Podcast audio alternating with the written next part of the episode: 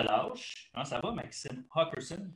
Très bien. Le baseball est de retour sur nos écrans. Je ne sais pas si tu as regardé un petit peu la, partie des Jays contre les Yankees, mais un petit euh, Montréalais d'adoption qui a fait son apparition au deuxième but. Ben, je t'avoue que j'ai pas regardé. Otto Lopez qui a, euh, joué son premier match de, camp d'entraînement, euh, en fait, dimanche, hier. Présence, euh, il a remplacé euh, Siemens sur, euh, comme pinch runner, volé le deuxième but, il est venu marquer un point. quelques jeux défensifs, une petite erreur, mais des choses qui arrivent, mais c'était intéressant à voir. C'est le camp d'entraînement. Exact. exact. Il y a quelques Québécois, je pense Taureau aussi, Abraham, a commencé aussi, il jouait hier. J'ai vu ça, il me semble, passer vite fait. Je n'ai pas regardé le match, mais je pense qu'il jouait hier. Donc, les Québécois qui, ont du temps, de, du temps de glace. Du temps de glace, oui. À ce temps-ci de l'année, c'est du temps de glace. c'est ça. Euh, semaine de relâche, Max, euh, es-tu occupé et tu en vacances cette semaine ou tu continues à travailler malgré euh, les enfants à la maison? On continue de travailler, mais disons qu'on a allégé un petit peu le. On a un lundi très chargé, puis une semaine un peu plus relaxe parce qu'effectivement, les deux enfants à la maison, c'est un peu plus complexe. Toi, Jeff? pas d'enfants. Moi, c'est bien relax, pas de vacances. Pour moi, c'est une semaine comme les autres. ça ne change rien. Oui, puis même notre invité, je pense que ça ne change pas grand-chose aussi pour lui la semaine de relâche. Effectivement. on va le retrouver. Ouais, on va aller euh, jaser. Cette semaine, on reçoit Sylvain Saint-Don, directeur technique, à cause que Max est en vacances, lui, justement, parce que trois kids à la maison. Oui, exact. Donc, Sylvain est là aujourd'hui avec nous. Il va nous parler de plusieurs points importants puis intéressants, en fait, j'ai envie de dire, parce qu'à chaque fois qu'on a une discussion avec lui sur ces points-là, je trouve ça vraiment intéressant. Puis ça fait jaser, en fait. C'est comme des points, je trouve, qui ne sont pas, euh, pas 100% acceptés par tout le monde. C'est sujet à discussion, en fait. Beaucoup, Il y a un euh, poste clé aussi dans la fédération, fait que ça va être intéressant d'en parler avec lui. Oui, exact. Faut tout le monde qui sait, en fait, euh, qu'est-ce qu'il fait un directeur technique, ça fait quoi? Donc, Sylvain va nous en parler.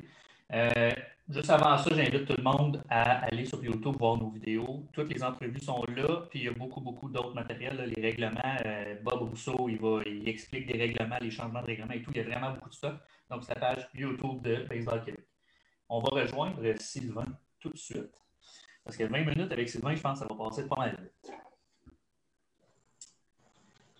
Monsieur Saint-Don. Bonjour, Jeff. Comment ça va? Ça va très bien, vous, les gars? Ah oui, ça va super bien, merci. Bien. Merci d'être là. Ça faisait longtemps que je n'ai pas été dans un sac d'attente. T'étais euh... nerveux?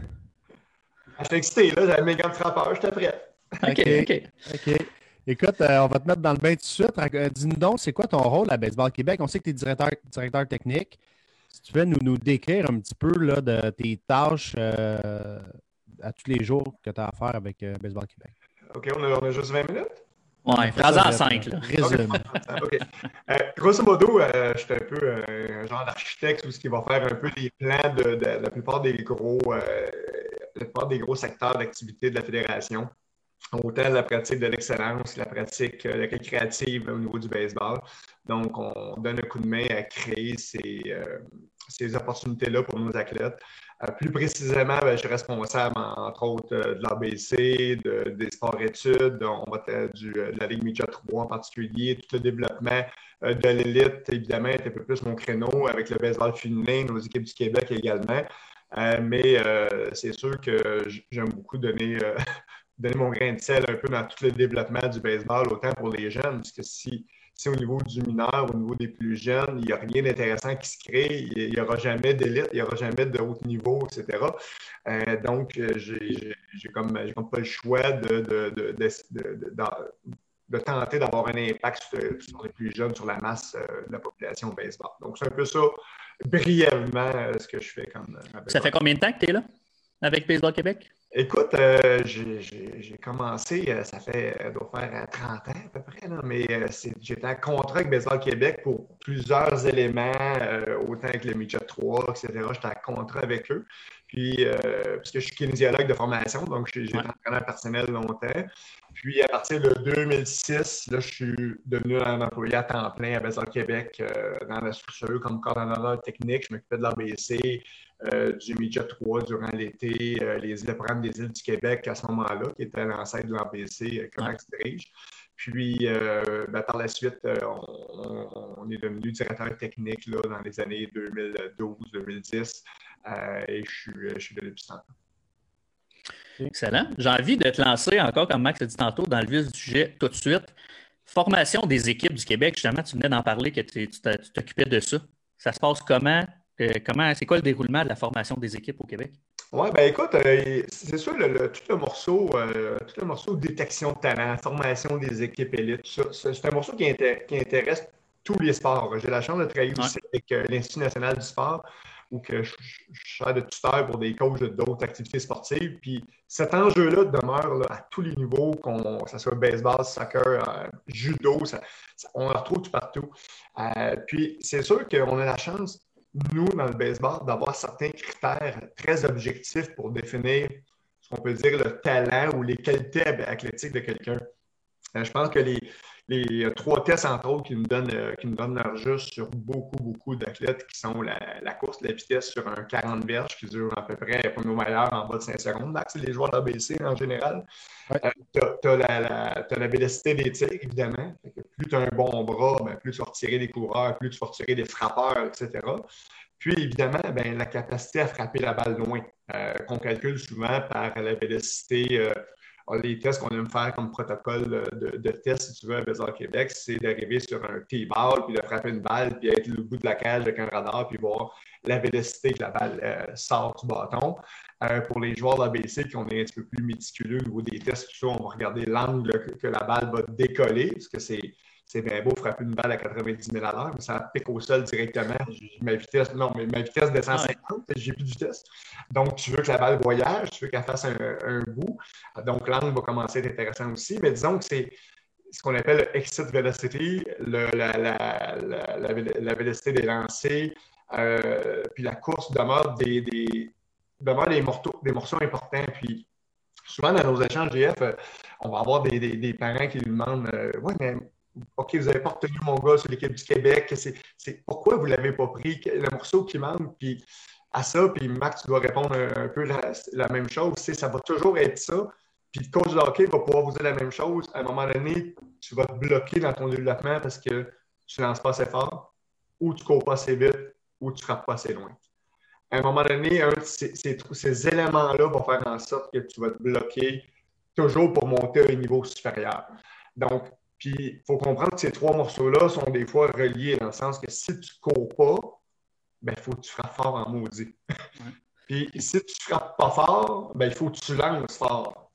il faut qu'à un moment donné, tu aies un de ces morceaux-là qui se distingue si tu veux avoir une place parmi les, meilleurs dans ta province, parmi les meilleurs au pays, parmi les meilleurs. Puis, je reviens avec mon coach de hockey, à un moment donné, il y a un joueur qui ne passera pas le niveau supérieur, on va lui dire tu patines pas assez vite, ton lancer frappé pas assez fort, ou tu ne bouscules pas assez, etc.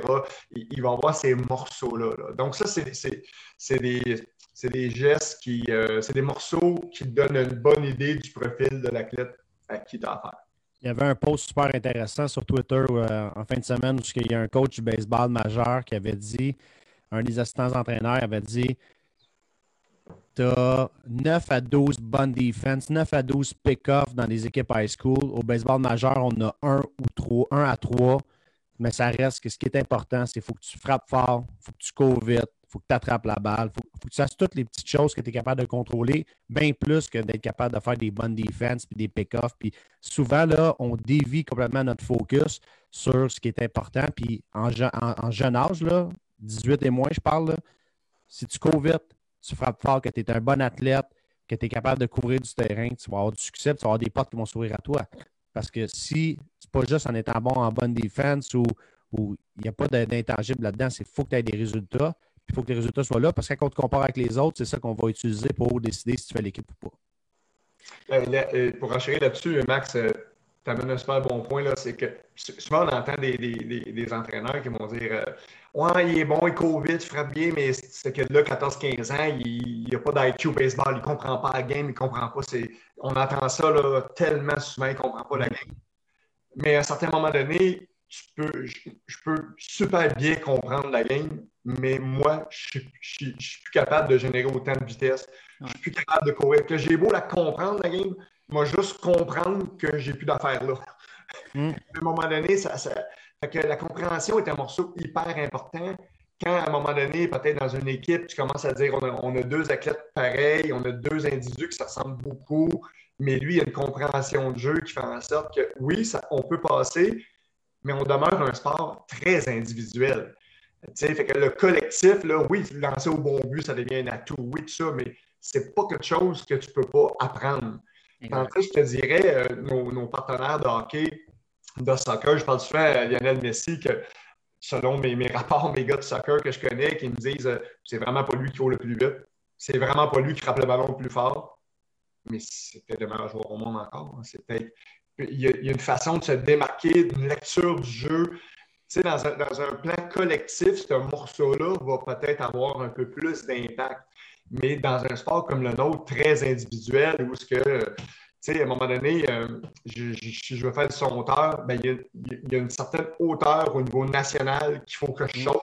Puis si je ne la saute pas, j'ai beau techniquement avoir une belle, une belle, euh, une belle mécanique, j'ai beau avoir un beau style, j'ai, il faut que je la saute, cette hauteur-là. Puis ça revient un petit peu à ça. Puis, euh, si je peux encore rouler là-dessus, tu sais, souvent, j'entends des parents euh, dire Ah, mon gars au bâton, il a, a, les mains vite, il a les mains vite, euh, il a les mains trop vite. Non, ça n'existe pas. Il n'a pas les mains trop vite. C'est qu'il déclenche son processus trop tôt. Donc, il va arriver en avance sur des lanceurs qui lancent très vite, puis on conclut qu'il a les mains vite. Non, il n'a pas les mains vite. La preuve, quand on le fait frapper sur un T-ball, ben, la balle sort à 70 000 à l'heure, 65 au lieu de 80. Oui, mais il a les mains vite. Non, il n'a pas les mains vite. S'il avait les mains vite, la balle sortirait beaucoup plus rapidement de son bâton. Puis ça fait en sorte que quand tu affrontes un lanceur qui a vraiment de la vélocité, malheureusement, quand tu vas arriver au contact, on, appelle ça, euh, comme Feu Joël Landry mentionnait à l'ABC, on appelle ça des poignées de laine. À un moment donné, le, bâton va, la balle va, va manger l'onde de choc du bâton, puis on ne pourra pas passer au niveau supérieur. Donc, ça amène que ces, ces morceaux-là, euh, sont inévitables pour passer au niveau supérieur. Il faut qu'on ait un de ces, un de tools, ce qu'on appelle dans le baseball, un de ces atouts-là qui est dominant. Même que Max aime beaucoup dire ça, euh, de dire ça, de dire que si tu es, moyen dans les trois, tu es un bon joueur de baseball, mais tu es peut-être moyen dans les trois, tu n'es peut-être pas excellent nulle part. Donc, rejoindre un groupe d'excellence devient, devient, plus, devient plus difficile. Effectivement. Ouais, puis, si je, je, vois un peu, tantôt tu disais que tu as fait partie du développement des ailes à l'époque. La différence avec aujourd'hui et à l'époque, c'était les, entraîneurs, ça fait beaucoup à ce qu'ils voyaient. Il n'y avait pas toutes les statistiques, toutes les données que tu as aujourd'hui. Puis tu es capable de montrer aux parents ou aux jeunes, gars, voici tes résultats en moyenne dans un groupe, voici ton résultat pour chaque stade. Fait que ça, ça vient vous aider beaucoup, je pense, en, tant que coach, pour expliquer ça. Mais ce, qui me, ce, qui, ce, que j'ai envie d'entendre de, de, même Max aussi, c'est euh, développement tardif. Est-ce que c'est quelque chose qui est important pour les kids de 15 à 18 ans?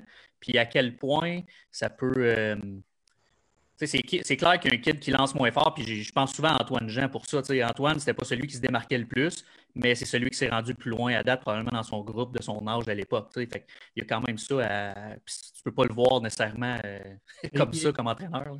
Il y a des choses que tu peux, que tu peux penser arriver à faire avec un joueur quand on regarde Antoine Jean, on aimait le contrôle qu'il avait avec ses trois lancers. Puis là, on se disait, ben là, s'il investit du temps, ben sur une période de 3-4 ans, peut-être qu'on arriverait à avoir des chiffres super intéressants. Antoine, avec son éthique de travail, a fait qu'il a accéléré ce rythme-là, puis qu'il est arrivé beaucoup plus vite à son potentiel actuel qu'on le croyait. Fait que, tu sais, il y a ce job-là aussi. Puis il y a des fois que, je prends un exemple, on va prendre un joueur de 15 ans à l'ABC, mais on ne prendra pas le joueur de 18 ans pour, à la même position, mais qui est présentement meilleur que notre joueur de 15 ans.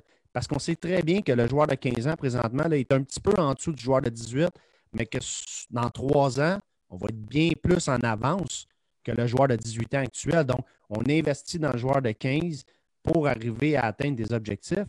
c'est toujours la comparaison entre les âges qui est difficile à faire, mais euh, il y a aussi la projection qu'on fait. Puis là, c'est un des départements, Sylvain, tu es d'accord avec moi, qu'on on se trompe aussi plus souvent quand on essaie de trop projeter euh, dans l'avenir. Des fois, on réussit, mais il y a des fois qu'on se trompe. Puis, tu sais, quand on fait des équipes, on ne frappe pas pour mille. Non, non, on ne fera pas jamais pour 1000 Exact. Euh, puis, je te dirais, la détection de talent, partout dans le monde, euh, j'ai encore euh, fait beaucoup de lectures à l'automne dernier, Jeff, parce qu'on faisait notre plan de développement à Bézard Québec, puis on, remettait un peu notre, notre modèle de développement qu'on remet au ministère de l'Éducation. Puis dans, les lectures, tu te rends compte que la détection de talent est un enjeu partout sur la planète, dans tous les sports. Mais une des grosses prémices fait en sorte qu'on dit qu'avant la poussée de croissance de l'individu, les lectures, c'est zéro. C'est comme tant qu'on n'a pas eu cette poussée de croissance-là, on peut simplement mentionner que certains athlètes sont en avant, sur d'autres. Euh, donc, à ce moment-là, puis c'est sûr que le baseball, c'est un sport à développement tardif, c'est indéniable. Euh, la moyenne d'âge professionnelle est 26 ans, c'est la plus vieille des sports professionnels.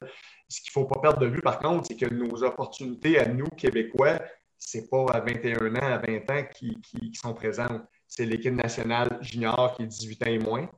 Donc, si le coach de l'équipe nationale ne te connaît pas, tu n'as pas vu à Binette dans le coin de side 17 ans, c'est rare, Max, il va arriver à 18 ans, là, puis il va dire OK, je te veux dans mon équipe. Surtout si c'est un championnat du monde aux deux ans, donc il prépare la, le, groupe de 17 ans, il prépare un petit peu d'avance, ça devient très dur. À des collèges américains, Max, je ne me trompe pas en disant on y regarde à 16, 17 ans, il commence à avoir de l'intérêt pour nos joueurs. 14 ans, 14 ans pour les gros, gros, gros, gros D1, mais euh, non, c'est ah, sûr que. ouais, les universités qui, qui, repêchent très tôt dans le processus, mais moi, ce que, ce que aussi je veux t'amener, Sylvain, c'est euh, je pense que c'est Babe Ruth qui avait dit ça, que c'était impossible de battre un athlète qui, abandonne jamais. Quand tu. Ça se peut que tu ne fasses pas le 2A toutes les années. Ça se peut que tu arrives proche de l'ABC, tu ne fais pas l'ABC, tu fais midget 3. Il y a d'autres chemins qui vont t'amener à tes objectifs. Puis c'est le fait de toujours y croire. Puis particulièrement au, baseball, tu l'as dit, c'est à 26, 27, 28 ans que ça se passe. Il y a un paquet d'opportunités. Il y a des gars qui n'ont pas passé avec les ailes du Québec qui sont frayés un chemin, ça fesse d'un collège américain, puis là, whoop, ils ont peut-être des opportunités avec les capitales ou les aigles ou ils ont eu une carrière décente aux États-Unis. Mais ça, c'est le fait qu'ils n'abandonnent jamais et qu'ils ont toujours travaillé fort. Fait, puis j'ai le même message aux joueurs qui visent l'équipe nationale. C'est pas une finalité.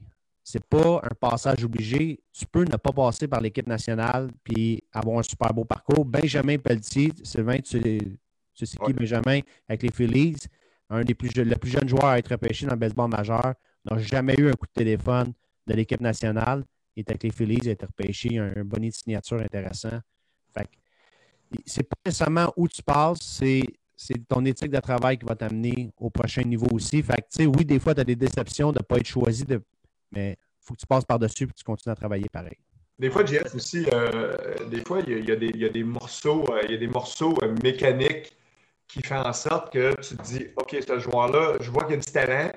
Euh, Antoine Jean, on reprend le cas d'Antoine Jean que Jeff t'a emmené, qui est super bon. Antoine Jean lâché la balle à peu près ici, en haut de sa tête, puis ça donnait 73, 74 000 à l'heure. Son bras passait vite, mais au moment qu'il accélérait, la balle n'était plus dans ses doigts parce qu'il il lâchait la balle trop haute. Aussitôt que c'est Marc-Antoine, je crois qu'il a fait de gros changements avec lui, qui a emmené la balle un peu plus bas, il pouvait tenir la balle plus longtemps. Là, la vitesse a fait carrément chou.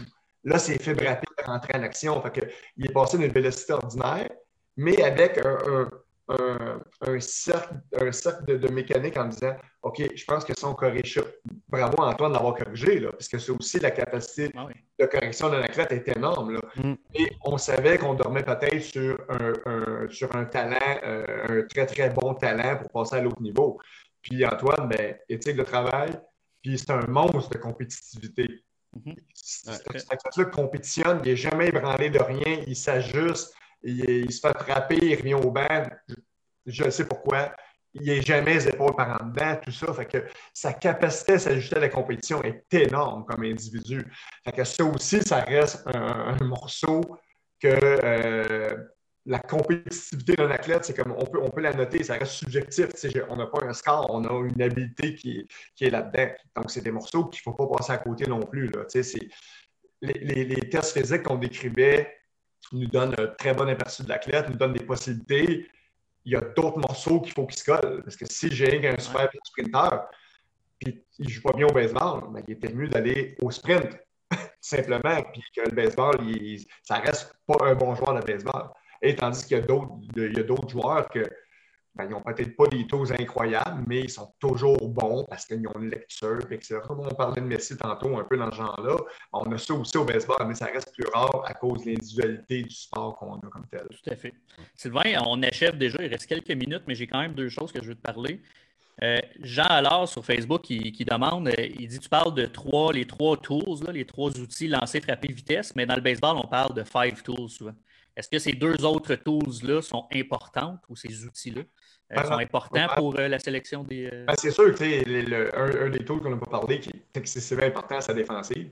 Mm-hmm. tu vas avoir un joueur d'Areco qui fait tous les jeux, qui a une belle entrée sur les balles, euh, qui a un bras peut-être ordinaire, mais il a tellement un beau momentum quand il rentre ses balles qu'il retient tous les coureurs au premier but. Mais lui, tu peux te permettre, à cause d'une position clé, tu peux te permettre que offensivement, tu peux être un peu moins habile parce que son gant il, est d'un autre niveau. ça, quand Max Vessilton fait l'équipe, euh, l'équipe de l'ABC, euh, il va regarder ça, c'est indéniable. Tu ne peux pas ne, pas ne, pas passer à côté. Mais c'est très rare que tu vas avoir un joueur qui a des si belles mains qui, qui, qui, est ranké, euh, qui, est classé dans les, dans les derniers, dans les autres morceaux, c'est relativement un peu plus rare. Euh, donc, passer d'avoir le, le, mix de ça, un, receveur à la position défensive, c'est sûr qu'il touche la balle 150 fois par, par, par joute. Ben, c'est sûr que tu veux quelqu'un qui, qui, est vraiment bon, mais un receveur qui n'a pas de bras, il va toujours avoir un morceau quand même super intéressant. Mais c'est sûr que si un voltigeur de gauche, ben, je ne suis pas là juste parce que je suis super bon en défensive. C'est la position une des plus faciles à jouer en guillemets dans le baseball euh, un peu plus avancé. Ben, pour là, tu frappes et tu cours vraiment vite. C'est l'autre morceau. Tandis que le, cinquième tour, ce serait la moyenne au bâton versus la puissance. Maintenant, je te dirais que il euh, faudrait que je reparle à mes amis dépisteurs un peu, là, voir comment ils voient ça, mais je pense que ça commence à fusionner pas mal. Là. Euh, si on est capable de frapper très loin, euh, la moyenne au bâton euh, est à 260 dans le désordre majeur présentement, 265. Elle reste sensiblement pareil. Je te dirais que les.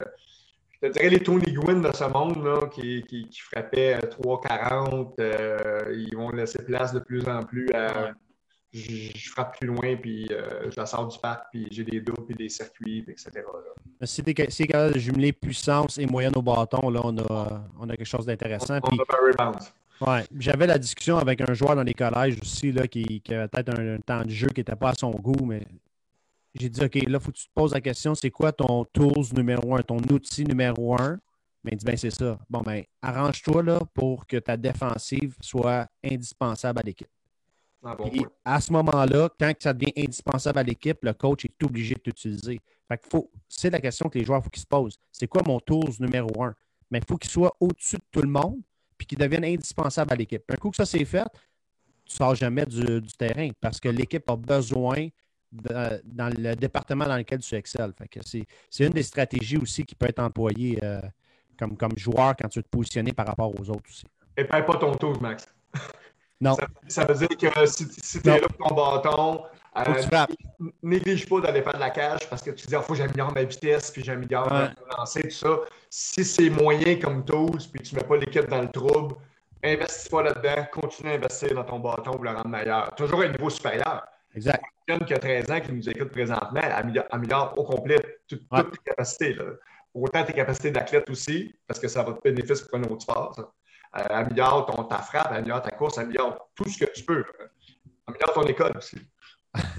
Et juste parce que tu prends ça, juste parce que tu parles de ça, je vais prendre un deux minutes de plus, mais je veux que tu me parles à quel point pour toi c'est important d'être un multi-athlète, justement. Parce que tu dis d'améliorer ses tools, mais tu peux aller dans la cage de frappeur parce que tu es un bon frappeur, mais tu peux améliorer ta vitesse en jouant, je ne sais pas, un autre sport aussi parallèlement, puis ça, ça va faire en sorte que ça va améliorer ta vitesse aussi, j'imagine. Complètement, complètement. Écoute, notre discussion présentement est plus pointue. on parle de, qu'on arrive un peu dans le temps d'excellence ou qu'on arrive dans le coin de 15 à 21 ans. Là. Euh, on parlait de cheminement tardif. Euh, Max me faisait penser. À chaque année, je regarde la liste des joueurs seniors, les meilleurs frappeurs dans, dans, la Ligue senior du Québec, qui est très forte. Là. Puis je regarde ça et je me dis, ah, je ne le connais pas en général, si moi je ne l'ai pas vu passer, là, c'est pas bon signe. Il s'est faufilé dans, dans, dans le B, peut-être, euh, dans le 2A, puis il n'a pas, joué 3A, il n'a pas fait euh, l'équipe du Québec, il n'a pas, pas, joué avec Max à l'ABC. Puis, qu'est-ce qui est arrivé? Il s'est développé sur le tard, il a pas une passion, il a compris des choses, puis tout à coup, boum, c'est qu'il est là, puis tu te dis, qu'est-ce qu'il fait là? Puis, puis il n'est pas des meilleurs frappeurs, parce que la Ligue senior est faible. N'a jamais été aussi fort que ça. Ah c'est comme, comme, wow, tu sais. Quand tu parles d'habilité, j'ai dévié un peu, ça, Jeff, quand tu parles d'habilité à développer, ben oui, effectivement, tu sais, ça reste que tous les programmes scolaires études ont été obligés de faire des choix en cinquième, sixième année pour aller au secondaire mais c'est carrément pas une façon, c'est pas, c'est de loin, c'est pas du tout la meilleure façon de procéder. dans un monde parfait, secondaire 1 et 2, on pourrait toucher à tous les sports, s'amuser, faire un paquet de choses, puis en secondaire 3, peut-être dire, OK, bon, finalement, là, il faut que je commence à mettre mes œufs dans le même panier, je viens d'avoir la poussée de croissance, euh, moi, je m'en vais au golf. OK, il faut que tu changes d'école, tu fais pas. Maintenant, je ne vais pas changer d'école, j'ai mes amis ici, je ne vais pas. OK, ben, je vais prendre le hockey. Ah, le hockey, c'est l'autre école. Tu fais, mais non, mais je ne veux pas. Fait qu'on est coincé un peu, dans un système. Et c'est pour ça que d'arriver et de dire OK, je suis en ça dans ce secondaire 1 dans tel sport, ben c'est pour ça que les fédérations, maintenant, on se casse la tête à dire OK, comme nous, Basel Québec, on a mis un, plan sur secondaire 1 et 2, que dans toutes les heures d'entraînement qui se font en sport-études, ben 50 est, est investi à améliorer la personne, l'individu, puis par, par, euh, par euh, les, skills de vie, par ses skills, euh, ses habiletés individuelles de motricité. ça peut être des, des, lancers de ballon, de l'haltérophilie qu'on commence à toucher, ça peut être de la musculation, d'arriver puis développer, comme tu disais, Jeff, développer un athlète qui va devenir très bon au baseball par la suite. Mais l'objectif, c'est de développer un athlète en secondaire 1 et 2, puis on pourrait l'envoyer dans quel sport, il pourrait se débrouiller c'est ça qui, est le, morceau. Mais de dire qu'on est obligé de choisir un sport, ça fait partie des règles du jeu, mais il faut être conscient qu'en secondaire 1 et 2, on ne peut pas faire euh, du baseball 15 heures semaine. Ce n'est pas la bonne façon de procéder. Oui. Sylvain, euh, on a dépassé le temps pas mal. On a fait un petit 30 minutes au lieu d'un 20. Euh, je pense qu'on. ça en overtime dans ma, ma fiche d'aujourd'hui, je suis content. Prendre une journée de congé. Prendre une journée de congé, je suis brûlé, Jeff. Ah, ben, je te remercie pour vrai, Sylvain. On, on, ouais, c'est ça. Euh, on reprend ça euh, prochainement. Pour vrai, je pense qu'il y a d'autres sujets qu'on peut aborder et développer peut-être plus en profondeur. Ou, c'est ça, il y a bien des choses qu'on peut parler avec toi. Fait que je te réinvite officiellement bientôt. Ça me fait plaisir. mais bientôt. Salut, un gros merci, Sylvain. Bonne journée. On pourra parler de la carrière de Sylvain Saint-Don aussi là, comme entraîneur. Là. Ton micro est fermé, Sylvain. De parler. on pourra en parler. Il y a une carrière super intéressante, ce qui l'a amené à, prendre en charge le Midget 3 aussi là, dans, mes années que je suis rentré comme entraîneur, où ce qui a eu une bonne influence sur, euh, sur ma façon de coacher, de calmer le, lion en moi qui était un peu trop intense, de le calmer puis d'avoir des, des, réflexions plus posées. Mais euh, Sylvain, il a une belle carrière d'entraîneur aussi. Ce serait intéressant la prochaine fois. Là. Assurément, assurément qu'on va pouvoir parler de ça. Max, cette semaine, on a une autre belle semaine. Euh, mercredi, on reçoit ta, ta, ta, ta troupe d'entraîneurs. Euh, oui, oui, oui, exactement. Exact. On reçoit Bergy, euh, Yannick Desjardins. Marc-Antoine Birubé. Marc-Antoine Birubé, oui. J'ai juste marqué leur surnom, mais. ouais, Biru, Bergy puis euh, Wannick, euh, ça ne dit rien à personne. Oui, c'est ça, c'est ça, exact. Donc, on reçoit ton, ton, ton équipe d'entraîneurs. je ne sais pas ce que ça va te donner, 5 dans l'écran, parce que c'est des verbomoteurs pas pire, mais on va essayer de rendre ça bien intéressant.